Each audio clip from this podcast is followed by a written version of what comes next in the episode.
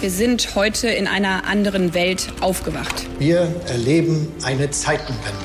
Ukraine must win this war. Gas ist von nun an ein knappes Gut. Weil Krise ist, halte ich an der Schuldenbremse fest. You'll never walk alone. Was verschweigen Sie uns eigentlich, Herr Bundeskanzler? Hauptstadt das Briefing mit Michael Brücker und Gordon Ripinski. Live von der Pioneer One. Freitag, der 29. September, Hauptstadt-Podcast. Gordon Repinski, einen wunderschönen guten Tag. Michael Brücker, der Hauptstadt-Podcast. Sie sind wieder dabei. Wir freuen uns. Herzlich willkommen von uns. Wir müssen über zwei Dinge reden in diesem Opening und wir tun das nur für Sie da draußen, denn wir müssen eine unglaublich politische Woche analytisch zusammenfassen und das geht immer nur mit Gordon Repinski. Scholz Asylwende. Wer aber hierher kommt und sich nicht auf solche Schutzgründe berufen kann, aber es versucht hat. Oder auch wer hierher gekommen ist auf andere Weise und Straftaten begangen hat und von dem wir finden, dass er gehen muss, muss auch wieder zurückgeführt werden. Warum jetzt? Warum überhaupt? Und was heißt es für die Statik der Koalition? Erstmal, lieber Michael, muss ich sagen, wir müssen die Diskussion sortieren, denn draußen ist das irgendwie bei diesem Thema nicht mehr möglich. Äh, schauen Sie mal auf Twitter, X, äh, Sie werden feststellen, dass man sich schreiend umdreht und wieder rausrennt. Dafür haben Sie Michael Brücker und Gordon Rupinski, der gepflegte Streit mit äh, garantierter Schlägerei zwischendurch und Friedensschluss am Ende. Kann man schauen sagen, Sie auf oder? Twitter, schauen Sie auf X, schauen Sie auf Mastodon, schauen Sie auf TikTok, Instagram, LinkedIn, schauen Sie auf alles. Und damit sind wir beim Thema die Wende des Bundeskanzlers, die in Wahrheit gar keine so große Wende ist. Er wollte die restriktive Flüchtlingspolitik immer. Er hat das übrigens auch auf all seinen Reisen durchblicken lassen. Er hat gesagt, ich mache es doch schon.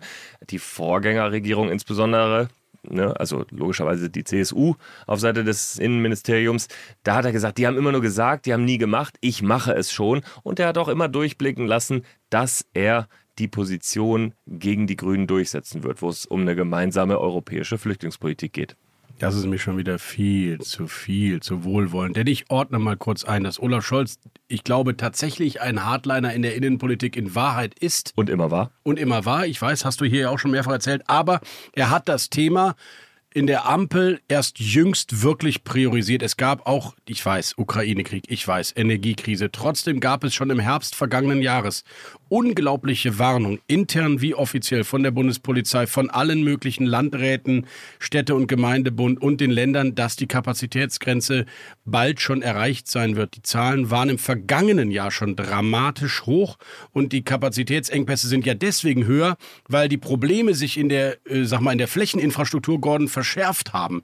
Bei Lehrern, bei Sozialarbeitern, bei Schulen, bei Wohnungen. Und deswegen, glaube ich, hat er zu spät erkannt, dass wir nicht nur ein isoliertes Wohnungsthema haben oder ein Bildungsthema, sondern wir haben ein Migrationsthema, das die anderen Themen nochmal verschärft. Er hätte es früher mit den Ländern und auf europäischer Ebene ansprechen müssen, auch mit der Härte, mit der Macht äh, Deutschlands in Europa aus meiner Sicht. Gar kein Widerspruch von meiner Seite. Ich glaube, den Flüchtlingsgipfel, den er im Mai dann abgehalten hat, den hätte man auch sechs oder acht Wochen vorher machen können und müssen. Da hat er sich, da hat er sich damals noch von äh, Friedrich Merz treiben lassen. Der hat es ein paar Wochen vorher gemacht, wenn du dich daran erinnerst.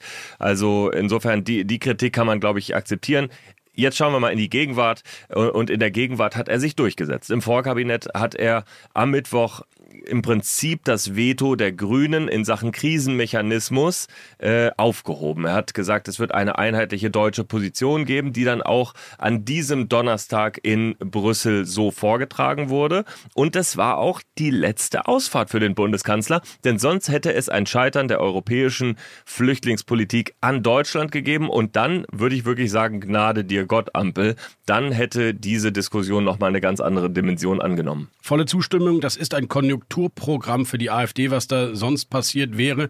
Denn wir sind ja immer noch am Anfang einer Lösung. Ja, die Innenministerin hat einen Vorschlag im Innenministerrat mit eingebracht, der dann auch konsentiert wurde, nämlich stärkeren Außengrenzenschutz, längeren Gewahrsam, muss man sagen, Aufenthaltsgewahrsam für Asylbewerber, bis ihre Verfahren dann entweder positiv beschieden werden oder sie zurückgeführt werden müssen. Auch niedrigere Standards an den Außengrenzen, wogegen sich ja die Grünen jetzt gewehrt haben. Das sind die Fakten zu diesem Kompromiss. Und ohne die Krisenverordnung gibt es den gemeinsamen Asylsystem nicht. Ohne das gemeinsame, das gemeinsame Asylsystem geht nur mit der Krisenverordnung. Und die Blockade wäre ausgerechnet von Deutschland aus, Gordon, letzter Satz ja so dramatisch gewesen, wo wir doch die Hauptleidtragenden im Moment der Entwicklung sind, weil nun mal mehr als die Hälfte der Flüchtlinge, die nach Europa kommen, am Ende nach Deutschland wollen. Exakt. Ein Blick auf die Genese dieses Krisenmechanismus und die Problematik, die die Grünen darin gesehen haben. Zunächst mal haben sie das humanitär kritisiert. Sie haben gesagt, dass sie diese Lager nicht wollen, dass es dafür eine bessere Lösung geben muss. Als sie gemerkt haben, dass die Stimmung sich gedreht hat, äh, insbesondere am vergangenen Wochenende, kam Annalena Baerbock auf einmal vor allem mit einem anderen Argument und das lautete, weil im Krisenmechanismus eben auch die Registrierung insgesamt nicht mehr so priorisiert wird in dem Moment, gäbe es für die Länder eine Möglichkeit zu sagen, Krise und wir lenken einfach, wir leiten einfach durch bis zur nächsten Grenze. Was dann in der Tat natürlich für Deutschland ein Nachteil wäre. Aber äh, dieses Argument ist so eben nicht schlüssig. Bis Dienstag auf der Fraktionsebene, Michael, haben die Grünen übrigens dieses Argument vorangetragen. Bis Dienstag. Da stand Olaf Scholz schon 50 Meter weiter in der eigenen Fraktionssitzung und hat schon seine Fraktion darauf vorbereitet, dass es eine klare Entscheidung geben wird in der Sache. Und noch da dachten die Grünen, sie wären mit ihrer Kritik am Krisenmechanismus auf der richtigen Seite. Und die Wahrheit ist, warum die Grünen Position nicht stimmt, es muss auch im Europäischen Innenministerrat, der diese Entscheidung trifft, eine Zweidrittelmehrheit geben, die sagt, es ist Krise. Das heißt, ganz plastisch gesagt, Griechenland kann nicht sagen, ist eine Krisensituation, wir leiten jetzt einfach durch, sondern das muss dann nach Europa getragen werden und dann gibt es diese Entscheidung. Also die grünen Bedenken wurden weggewischt und somit auch das Veto. Für mich ist entscheidend in dieser Woche, Gordon, das habe ich leider auch erlebt bei einer Kollegin aus dem ARD Hauptstadtstudio diese Woche bei äh, Sandra Maischberger. Man kommt mit unbequemen Wahrheiten, mit Realismus und sagt, was die Alternativen wären und man wird sofort attackiert nach dem Motto, man wolle inhumane Standards. Die, die Wahrheit ist doch, entweder wir begrenzen den Zustrom der Asylbewerber nach Deutschland, indem wir dieses Land unattraktiver machen, oder wir müssen an den Außengrenzen wirklich harte Maßnahmen. Wir müssten mit Schiffen eventuell Boote abtrennen trennen und wieder zurückbringen oder man müsste halt aus den Lagern heraus tatsächlich die Flüge in die Drittländer organisieren. Alles sehr, und wie ich dann damals gesagt habe, sehr schmutzige Entscheidungen. Nicht, dass ich sie will, ja, die aber die Wahrheit ist. Gehen. Also ganz Gordon, kurz, ganz, lass mich doch erst eben ausreden. Also die Wahrheit ist, es geht nicht anders. Entweder das eine oder das andere. Das, ich sage, das ist die Logik. Das ist die Logik. Nicht, dass das schon umsetzbar ist. Das ist die Logik. Also an einem dieser beiden Stellschrauben werden wir arbeiten müssen. Eine Stellschraube ist natürlich, Gordon, wenn wir jetzt schnellere Verfahren an den Außengrenzen haben, wohin geht dann ein Asylbewerber, der abgelehnt wurde?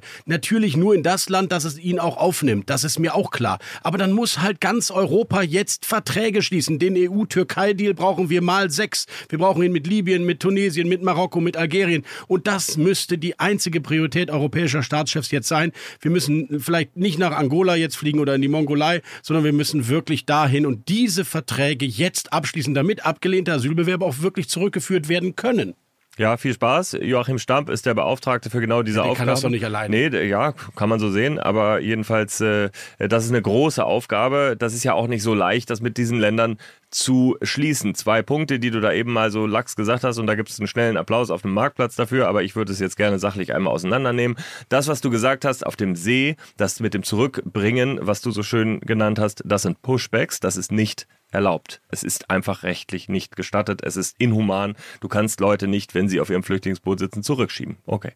So, zweitens, das Abschieben, das sofortige Abschieben ist eine schöne Idee, aber es funktioniert natürlich vor allem deshalb nicht, weil die meisten Flüchtlinge äh, aus äh, Syrien und aus Afghanistan kommen. Und auch da ist nun mal die Regelung, äh, dass wir in diese Länder nicht zurück abschieben. Können wir sagen, dass wir das jetzt machen, dass uns jetzt Kriegsgebiete äh, oder Krisengebiete egal sind, aber das wäre ein Paradigmenwechsel und ähm, ich bin gespannt, was die Lösung sein kann. Ich glaube, die Frage, die du aufgeworfen hast, ist ja richtig. Was passiert eigentlich in dem Moment, in dem an der Außengrenze entschieden wird, dass zum Beispiel eine flüchtende Person eben kein Recht hat oder keine Chance auf Asyl in Europa hat. Du argumentierst leider wie die Grünen und das ist das Traurige an dieser gesamten Migrationsdebatte. Du sagst ständig immer nur und leider alle Grünen machen das auch, was nicht geht. Wow, das könnten wir nämlich alle sagen, was alles so nicht geht. Ich hätte gerne mal einen Satz von den Grünen, was geht, damit Migration nach Deutschland sinkt und nicht weiter steigt. Ich habe noch keinen einzigen Vorschlag gehört, deswegen lass uns weiter über die Vorschläge diskutieren, die angeblich nicht gehen, aber vielleicht dann doch. Nicht jedes Land im Maghreb hat einen Bürgerkrieg und ist automatisch ein Krisen- und Kriegsland, in das man nicht abschieben darf. Andere europäische Länder haben diese gesetzlichen Regelungen, in welches Land man abschieben darf und in welches nicht, haben sie ja auch geändert. Das stimmt, sie ja. haben es in den letzten Jahren geändert. Es sind zu wenige. Die aus diesen Ländern Nein, kommen. Gordon, es ist doch nicht entscheidend, ob wir Syrer und Afghanen abschieben, wo offensichtlich schlimme äh, Verhältnisse sind, sondern dass wir dort bei den 30 Prozent Asylbewerbern dann schon mal anfangen, wo man tatsächlich zurückschieben könnte. Ich sage dir mal was, Gordon. Das können wir machen, aber Nein, es ändert nichts. Doch, ich sage es dir. Jeder einzelne Georgier und Moldave, der hier aus Wirtschaftsgründen hinflüchtet und zurückgewiesen wird, ist ein Stück weit Zurückvertrauen in den Rechtsstaat. Ob dann von 200.004 nur noch 200.003 kommen, ist in der Masse vielleicht nicht entscheidend. Aber das Vertrauen in den Rechtsstaat steigt ein wenig. Wenn wir wenigstens bei den Ländern anfangen, wo die Schutzquote bei 1, 2 oder 3 Prozent ist, zurückzuschieben, als über die zu reden, wo offensichtlich ein riesiger Konsens ist, dass natürlich niemand nach Syrien oder Afghanistan abgeschoben werden soll. Das sagt doch kein normaler Mensch außer AfD. Ja. Also lass uns doch über die Länder reden, wo es wirklich strittig ist. Das Und selbst wir. Moldau, nein, selbst Moldau und Georgien ist im Deutschen Bundestag immer noch nicht beschlossen. Nein, es ist noch nicht beschlossen, aber es ist auch kein politischer Streitfall mehr. Jeder weiß und auch bei den Grünen, dass es diese Entscheidung für Georgien und Moldau als sichere Herkunftsstaaten geben wird. Das ist überhaupt kein Thema, ist kein Streitfall. Deswegen kommt es ja auch sofort. Genau, deswegen wird es kommen und das ist auch überhaupt kein Streitfall mehr. Wenn du jetzt dir die Länder anguckst, ähm, die Maghreb-Staaten von Marokko bis Tunesien, dann kann ich sagen, ja klar, das kann man dann auch zu sicheren Herkunftsstaaten machen. Das ändert nur leider nichts, weil, weil die Flüchtenden kommen ja nicht daher. Du hast drei Viertel, Michael, du hast drei Viertel der Flüchtenden aus Syrien und Afghanistan. Das und ein Viertel die, nicht, genau. Ja, und ein Viertel, die kommen aber nicht aus Tunesien, sondern die kommen aus ganz Afrika. Ja, so. das sind auch teilweise ja, sichere Herkunftsländer. Genau, und die werden ja auch zurückgewiesen. Ich sage dir nur, du hast das, was der politische Sprengstoff ist, Lass uns dem doch mal ins Gesicht gucken. Das sind die drei Viertel Syrer und Afghanen. Das ist der Sprengstoff. Auch die Ukrainer, die nach dem Kriegsausbruch nach Deutschland kamen, das war ja nicht politischer Sprengstoff, sondern das ist eben eine Frage von Menschen aus dem Mittleren Osten, die hier ähm, eine, eine größere sozusagen politische Reizbarkeit auslösen in manchen Regionen und bei manchen Menschen, als es andere tun. Und das ist das politische Thema und das kriegst du nicht gelöst mit mehr sicheren Herkunftsstaaten in Nordafrika. Kann man trotzdem machen. Ich will dich nur davor warnen, dass das die Lösung ist. Ja, Gordon, und deswegen ist leider der Satz einfach schlichtweg falsch. Sie werden ja zurückgewiesen. Es stimmt ja nicht. Es stimmt ja nicht. Zum Glück habe ich wieder einmal Fakten für diesen Podcast. Allein in Nordrhein-Westfalen, dem größten Bundesland der Bundesrepublik Deutschland, gibt es 60.000 Menschen, die offiziell nach mehreren Instanzen juristisch geklärt keinen Status als Asylbewerber bekommen könnten in Deutschland, also in Nordrhein-Westfalen. Wie viele werden deiner Meinung nach wurden im Verlaufe dieses Jahres zurückgewiesen, also wirklich zurückgeführt in ihre Herkunftsländer? Von 60.000. Schätz mal, nur mal, sag mal eine Zahl. Ich, ich möchte jetzt nicht schätzen, ja, ich weil... sag's dir, 1.000. Genau. Ja. Also sie werden eben nicht zurückgewiesen, diejenigen, die abgelehnt werden. Sie werden nicht zurückgewiesen. Schlicht nicht wahr. Ja.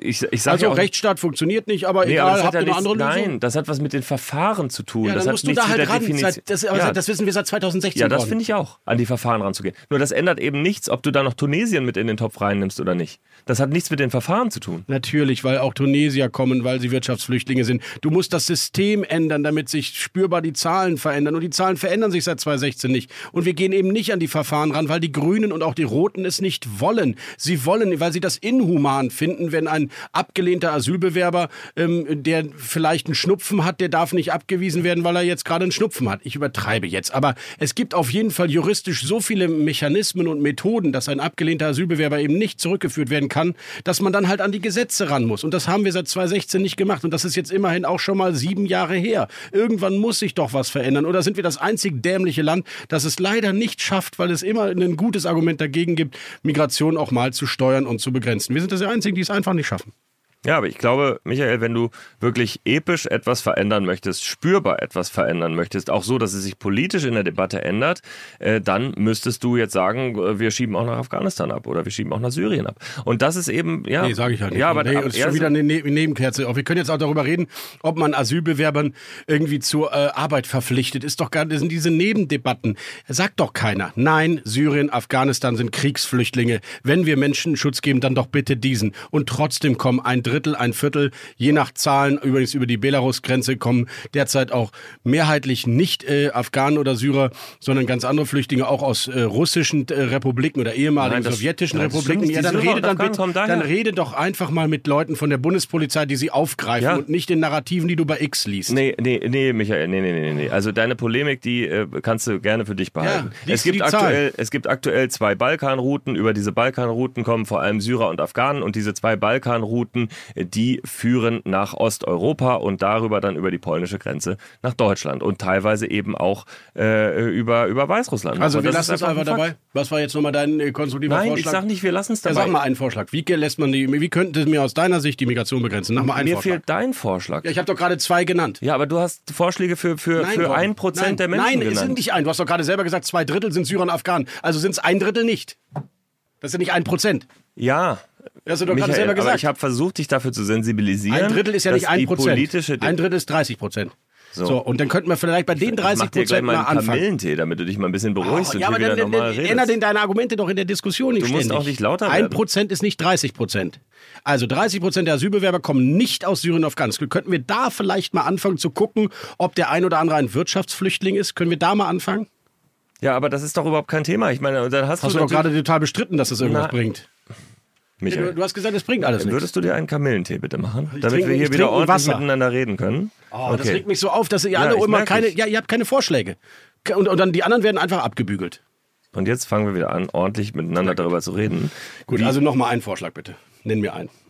Naja, ich meine, normalerweise brauchst du schon europäische Regelungen, glaube ich. So.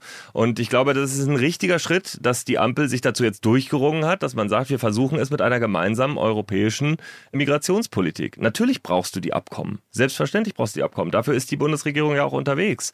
So, aber du hast eben ein paar Punkte, die etwas bringen würden. Zwei davon hast du gesagt, Pushbacks oder sofortige Rückführungen, no matter, wo die Leute herkommen, die eben gegen unsere Rechtslage sind. So, und dann müssen wir eine moralische Debatte führen, ob wir das jetzt irgendwie verändern wollen oder nicht. Und ich glaube, das ist, das hast du ja eben gerade selber gesagt, dass man in Kriegsgebiete nicht abschieben soll nach wie vor. Und ich glaube, wenn wir bei den Rechtsregelungen bleiben, in denen wir uns bewegen, dann werden wir dieses Problem leider nicht so einfach lösen. Irgendwann werden wir sie haben, die Festung Europa die entspricht dann nicht mehr unseren jetzigen Rechtsstandards. Aber erst dann hast du aus meiner Sicht die Situation so geändert, dass sich in Ostdeutschland ein Dorf nicht mehr über zwölf Flüchtlinge aufregt, so wie es im Moment passiert. Ich glaube, wir würden auch gut daran tun, wenn wir auch innerdeutsch einmal nicht sofort Überlastung, Überlastung, Überlastung schreien würden. Oh ich sage nicht, ja, oh je, oh du kannst oh je sagen. Ich glaube, oh ich dass wir schon... bitte mal mit sozialdemokratischen grünen Landräten im Westen Deutschlands. Ja, bitte red einfach mit denen. Hört auf, über die Ostdeutschen äh, so herzuziehen. Redet mit Sozialdemokraten sozialdemokratischen grünen Landräten in Kastrop-Rauxel in Schwäbisch Gemünd, redet mit denen, die 2015 eine Willkommenskultur par excellence gezeigt haben, redet mit denen, redet mit denen, die fernab sind von irgendeinem rassistischen Ressort. Michael, redet mal einfach glaube, mit den in der Art und Weise, wie du hier mit 180 Pulsschlag jedes ja, Argument vorbringst, Oststadt ist das Problem unserer Migrationsdebatte. Nee, das Problem ist, dass alles, ihr Nebelkerzen So wie du alles mit nee. 180 nee. Puls hier vorbringst, nee, so bringt das ganze Land jedes Argument mit Puls 180 sich vor und so löst du kein ich politisches noch mal ganz Problem. ruhig. Du wirfst ein Dorf in Ostdeutschland in den Ring mit zwölf Flüchtlingen. Mehr Polemik habe ich in diesem Podcast nee, noch nicht gehört. So, ich sage, rede mit ganz ruhiger Ton roten und grünen Landräten in Westdeutschland, die fernab von jeglichen Ressentiments sind. Die können nicht mehr, weil sie jetzt schon keine Wohnung haben, weil sie jetzt schon keine Sozialarbeiter haben, weil sie jetzt schon keine Grundschullehrer haben. Das ist das Problem. Nicht der, der, das ostdeutsche Dorf, das sich irgendwie überlastet fühlt, obwohl es eigentlich gar nicht ist. Die sind das Problem, die tatsächlichen Probleme. So, und darüber möchte ich gerne mal reden und nicht immer über Nebelkerzen. Ich habe auch keine Pushbacks gefordert, was mir hier in den Mund gelegt wird. Ich habe lediglich gesagt, entweder Logik, man kann diese Migration äh, begrenzen, indem weniger hier ankommen, oder das weniger losfahren. Weniger losfahren würde bedeuten, ich muss mit Libyen und Tunesien irgendwelche Deals machen, dass die Küstenwache vielleicht dafür sorgt, dass Schleuser gar nicht erst Boote losschicken können. Denn Achtung, Überraschung, auch Schleusen ist illegal und kriminell. Genau wie Pushbacks. Warum fahren dann so viele Boote los, wenn Schleusen doch kriminell ist? Warum Ja, wird dagegen ist- nicht vorgegangen? Ja, wie willst du denn dagegen vorgehen? Das Sag ist ich nun dir am ja. Ende auch. Hab ich ja gerade gesagt, du musst mit den Ländern Abkommen schließen, dass die das einen Anreiz haben, Gordon, diese Schleuser, wenn die Michael, du musst nicht immer lauter aber, werden. Ja, Alles ich, aber du, gut. aber Wir du, sind hier in einer Podcast-Kabine. Gordon, aber dann hör doch auf, einfach mal irgendwie entweder mir was zu unterstellen mit Pushbacks oder irgendwelche anderen Themen aufzumachen, wenn ich jetzt gerade darüber rede. Die libysche Küstenwache hat es ja schon mal geschafft, dass Schleuser nicht losgehen. Also weil wir wahrscheinlich den Geld bezahlt haben, dem libyschen, ich weiß nicht wem, aber wir haben Deals gemacht, damit die Boote nicht losfahren. Übrigens, EU-Türkei hat ja auch funktioniert. Warum? Weil wir Milliarden an den türkischen Despoten gezahlt haben. Dann müssen wir das halt mit anderen Despoten auch machen. Ja, okay. Super. Also ich bin froh, dass du mich jetzt auch wieder mal zu Wort kommen lässt und einen Schluck trinkst. Das ist, glaube ich, notwendig an dieser Stelle. Ich glaube, jeder in der deutschen Bundesregierung würde sofort mit allen nordafrikanischen und sonstigen Ländern ähm, Abkommen äh, treffen. Das Problem ist, du äh, verhandelst dort mit zum Teil hochfragilen und hochkorrupten Eliten über Dinge, die dann eingehalten werden, ja oder nein. Und wenn Schmiergelder fließen, dann auch wieder nicht. Die Alternative, dass wir da mit eigenen Leuten irgendwie in Nordafrika äh, an Land gehen und das selber regeln, die besteht nicht. Das ist dir wohl hoffentlich klar. Hat auch keiner also, gefordert. Ja, genau. Und, ähm, und was ansonsten, ja, aber das ist halt eben auch die Realität dort vor Ort. Du sagst ja eben mal so ganz leicht aus Charlottenburg, äh, dass man da ein Abkommen schließt. Ich meine, es ist ja nicht so, dass man das nicht versucht. Ja, so und ich sage auch nicht, Wer ist, wer ist gerade da von der Bundesregierung in diesen Ländern und verhandelt? ja, ich hoffe Joachim Stamm. Ah ja, okay. Nee, dann, Ja. dann, dann wird es ja gelingen, wenn der eine Migrationsbeauftragte ohne Stab mit sechs Mitarbeitern im Bundesinnenministerium dahin fährt und nicht etwa Scholz oder Baerbock oder Faeser. Okay. Äh, Also, Dann wird's ja äh, klappen mal, mit Joachim weißt Stamm. doch, wann Kanzlerreisen stattfinden. Soll jetzt der Bundeskanzler nach Ja. Libyen Nein, fahren? er muss aber in der EU das zum Thema machen. Er muss äh, vielleicht sogar mit Macron macht fliegen. er- Nee, nee, nee Nach Macron Libyen, und von der Leyen waren ja alleine. Da wäre da wär ich mitgeflogen um sich, dann, um sich dann irgendwie einen Finger zeigen zu lassen, um zu sagen, nee, jetzt kannst du wieder nach Hause Gordon, fahren. So funktioniert das seit Jahren. Ja, aber so funktioniert das doch nicht. Das weißt du doch. auch. Nee, Gordon, doch nee, nicht, aber ich sehe es, du kannst ja nicht immer sagen, das weißt du, auch wenn ich es einfach anders sehe. Wir haben uns auch unter den Büttel von Erdogan gestellt. Ja, aber wir haben uns gedemütigt. Symbolik hier. Du Ich sag, nein, ich Michael, ich lass mich mal zwei Sätze sagen auch. Du redest ja hier die ganze Zeit. Nee, gar nicht. Doch, du redest die ganze Zeit, Michael. So, du forderst eine Reise des Bundeskanzlers in ein Land nach Libyen, wo es eigentlich Aufgabe der Unterhändler ist, äh, äh, Abkommen zu verhandeln. So, und da sage ich dir nur, du forderst eine Symbolik an der Stelle, an der die nicht sein darf. So, und natürlich brauchst du irgendwie Abkommen, aber das bringt ja nichts, wenn der Bundeskanzler da jetzt hinfährt, das weißt du doch auch. Nee, und äh, darf ich jetzt antworten, weil es stimmt nicht. Also ich erstens fordere ich keine Symbolik, sondern Taten. Angela Merkel war sechsmal persönlich in Ankara. Erdogan war, glaube ich, nur einmal während dieser Zeit in Deutschland. Sie hat sich quasi unterworfen. Sie hat die Bedingungen akzeptiert mit Visaerleichterung für die Türkei. Ganz schlimme Dinge, die sie eigentlich nicht wollte, nur damit der die Boote nicht weiter losschickt. Es hat funktioniert. Es ist ein Despot. Es ist einer der schlimmsten Despoten vielleicht, Erdogan. Und Angela Merkel, der hat's getan. Olaf Scholz macht es nicht. Das ist mein Punkt. Das hat Ja, mit es muss- Symbolpolitik ja, nichts zu es- tun. Es muss eine, es muss eine Neuauflage auch des, äh, des Türkei-Deals geben, das ist völlig klar. Aber das ist eben auch, das ist eben nicht so einfach aktuell. Aber es ist keine so und Symbolpolitik. ähm, äh, ich sage dir vielleicht noch mal einen Satz zu deinen Kommunen, die du da angesprochen hast. In der Tat, die fühlen sich überlastet, äh, aber die wollen vor allem auch mehr Geld. So, und die wollen mehr Geld vom Bund dafür, dass sie eben das erbringen können, was sie erbringen sollen. Und äh, das macht eben der Bund zu. Übrigens auch der Bundesfinanzminister sagt an der Stelle, dass es kein weiteres Geld für die Flüchtenden geben soll. So, und, äh, und äh, das ist deren größtes Problem. Das ist der Grund, warum sie auch Überlastung schreien. Und äh, da muss man sich eben überlegen, ob man es löst oder nicht. Aktuell ist der Stand, dass der Bund eben sagt, mehr Geld gibt es nicht. Gut, wir waren ja gerade bei Symbolpolitik und Türkei und Migrationsabkommen. Jetzt sind wir bei den Kommunen. Okay. Also du warst ja bei den Kommunen vorher. Nein, ja, aber vorher. Wir haben ja gerade über Symbolpolitik. Te- Teilst du meine Einschätzung, dass Angela Merkels Deal mit Erdogan, einem Despoten, keine Symbolpolitik war?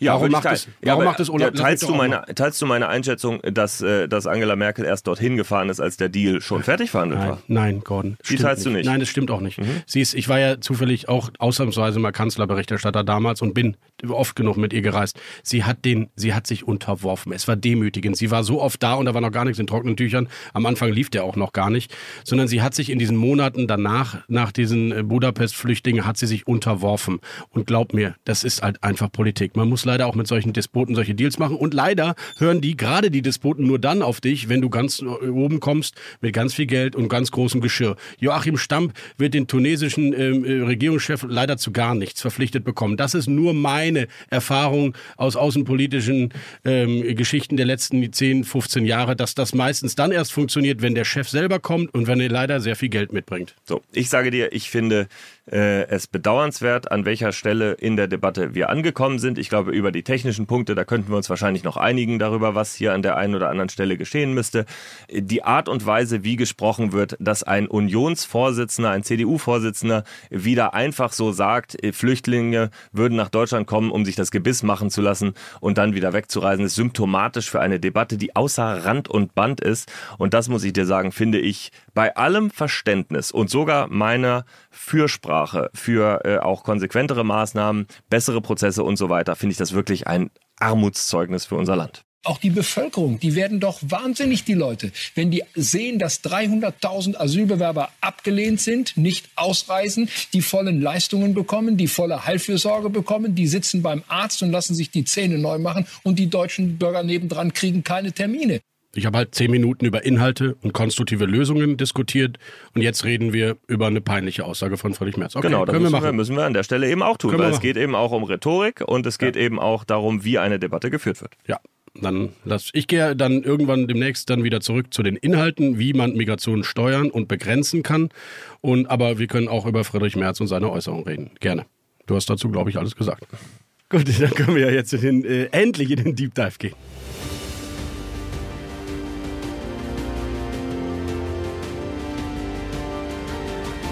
Unsere weiteren Themen heute. Im Deep Dive nehmen wir den Ball von Gordon Repinski natürlich auf und reden darüber, ob auch in der Asyldebatte der Diskurs inzwischen vergiftet ist, denn er geht vor allem gegen die Grünen. Und welche Rolle spielt eigentlich das Grünen-Bashing bei diesen wichtigen politischen Herausforderungen? Den Kamillentee der Woche kriegt Michael Bröker, während wir über den Deep Dive diskutieren. Und das Interview der Woche, das führe ich dann mit Omid Nuripur, dem Chef der Grünen. Bei What's Left erklärt uns Gordon Repinski, warum der Mindestlohn 2025 erneut wieder im Zentrum des Bundestagswahlkampfs stehen könnte und ob das eigentlich sinnvoll ist. Bei What's Right geht es um Christian Lindner, den Bundesfinanzminister, der bei einer Pioneer-Veranstaltung für die Familienunternehmen aufgetreten ist und Kerniges gesagt hat zur AfD und zur letzten Generation. Diskurs, aber freundlich. Das ist das Motto unseres Podcasts. Und wenn Sie solche Streitgespräche, die am Ende immer versöhnlich ausgehen, noch öfter hören wollen, dann müssen Sie Pionier werden. Denn Gordon Repinski und Michael Brücker gibt es in der langen Version nur als Pionier. Genau, und wenn Sie diesen Pulsschlag, der hier gegenüber von mir wirklich die politischen Debatten führt, wenn Sie den noch häufiger hören wollen oder wenn Sie vielleicht noch häufiger Widerspruch dazu hören wollen, dann heißt es Hauptstadt das Briefing als Newsletter. Einmal pro Tag, fünf Tage die Woche und Hauptstadt das Briefing als Podcast jeden Freitag bei The Pioneer. Und da gibt es natürlich noch viele andere journalistische Hochreck-Formate. Aleph Doan mit ihrem achten Tag. Lena Waldle und Christoph Käse mit dem Tech Briefing. Sigmar Gabel, unser Chef-Host mit Chelsea Speaker zusammen beim World Briefing und so weiter und so weiter. Und natürlich Gabor Steingart und die Business Class. Die klügsten Analysen von Gabor Steingart nur für Pioneers. Und wenn Sie dabei bleiben wollen, wie wir uns womöglich am Ende dieses Podcasts auch wieder vertragen, ich bin mir dieses Mal noch nicht so sicher, bin aber guter Dinge, dann bleiben Sie bei uns. Werden Sie Pioneer join.thepioneer.de, das ist die Adresse. Wir freuen uns auf Sie. Hauptstadt das Briefing mit Michael Bröker und Gordon Ripinski. Live von der Pioneer One.